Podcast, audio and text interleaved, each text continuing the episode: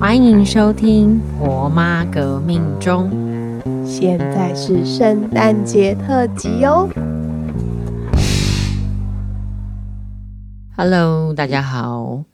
十二月的婆妈，我们正式进到关于圣诞节有关的主题。上个礼拜呢，聊了音乐，这个是安安跟制作人的强项，我呢稍微有点派不上用场。好，这一集呢，我们要来跟大家分享圣诞节有关的绘本。好，安安之前在呃一个绘本的大公司工作过，那也是两个孩子的妈，她有非常多收藏非常多的绘本。那我呢，身为一个幼儿园老师，绘本加减也要看过看过不少吧。好，那我在跟安聊这个主题的时候，发现哎，其实我绘本蛮有限的，这可能跟也跟我们呃学校走的教学法有比较大的关系。我们给孩子看的绘本相对的没那么多，但是我还是有几本我个人非常喜欢的绘本。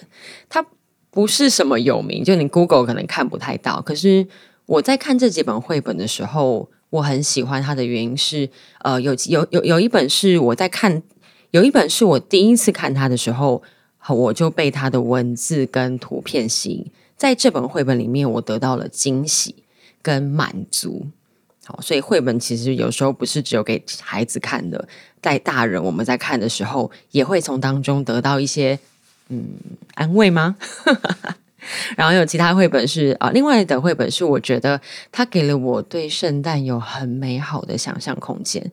它可能不见得有什么厉害的情节，可是那个文字跟那个画面带我进到了另外一个世界。好，那我今天想要跟大家分享的第一本绘本是一个不能没有礼物的日子，由和音出版社发行的，文跟图都是陈志远。这本呢、我在跟我朋友聊的时候，都没有人在觉得这本书有趣。但这就是我说的，我第一次看的时候，我觉得很惊喜，所以要跟大家分享这本书《一个不能没有礼物的日子》。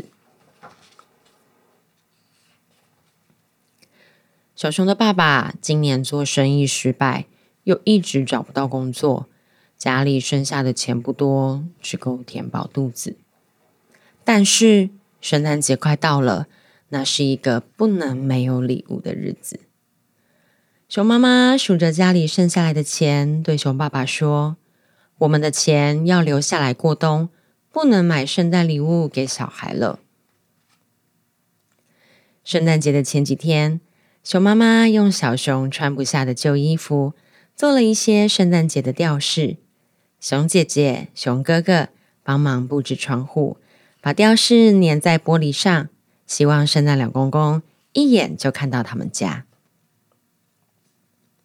下午，熊爸爸戴上帽子出门，准备找几根树枝，为家人做一棵圣诞树。熊爸爸在圣诞树上绑满了吊饰，撒上好多的白面粉，看起来就像下雪一样。圣诞夜。熊妈妈用熊爸爸钓来的鱼煮了一顿可口的晚餐，熊爸爸和熊姐姐也来帮忙。吃完晚餐，大家安静的走回房间。小熊躺在床上翻来翻去睡不着，他要熊爸爸讲几个圣诞节的故事。小熊听完故事，对熊爸爸说：“圣诞老公公每年都送礼物给我们。”今年他一定不会忘记。圣诞节的早晨，柔和的阳光穿透薄薄的玻璃窗，照进屋子，照在圣诞树下五个大小不同的礼物上。第一个起床的是小熊，有礼物，大家快来看！小熊大声的叫醒家人。他们发现礼物上写了每个人的名字。熊哥哥高兴的说：“一定是圣诞老公公。”熊哥哥打开礼物，吓了一跳。这是我的风筝，原本卡在树上，破了一个大洞，现在像新的一样。而熊姐姐的礼物是她去公园荡秋千时忘了带回家的雨伞。她兴奋地说：“圣诞老公公怎么知道我好想拿回我的伞呐？熊妈妈的礼物是最心爱的衣服上一颗掉了的纽扣。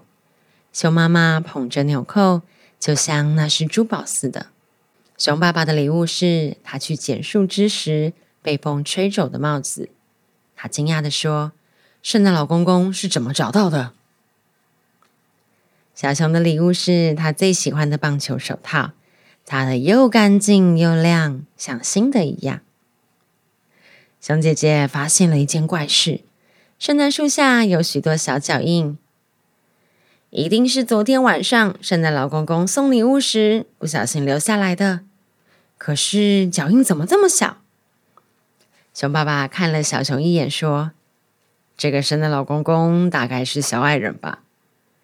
熊妈妈笑着说：“这样看来，他不是圣诞老公公，应该是圣诞小小孩喽。”一整天，大家都在谈神秘的礼物，神秘的圣诞小小孩。阳光照红了每个人的脸，暖和了每个人的心。这些旧礼物使他们想起一些美好的回忆，度过了一个最特别的圣诞节。故事讲完了，不知道大家听到这边，应该有听出来那个圣诞小小孩是谁吧？就是。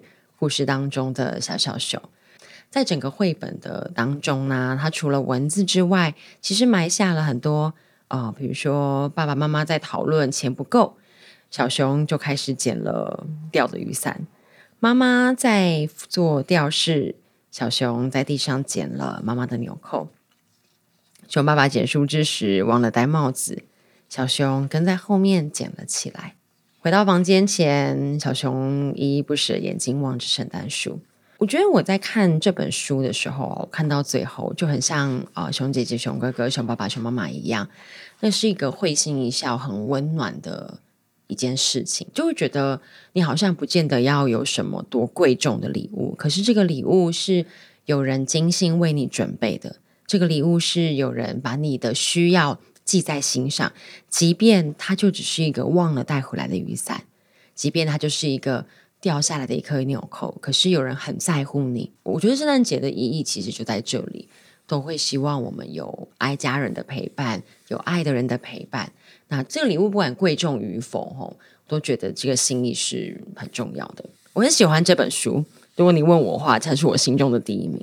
我第一次看到它的时候，我觉得我是非常非常温暖的。好，所以大家可以去图书馆借一本来看哈。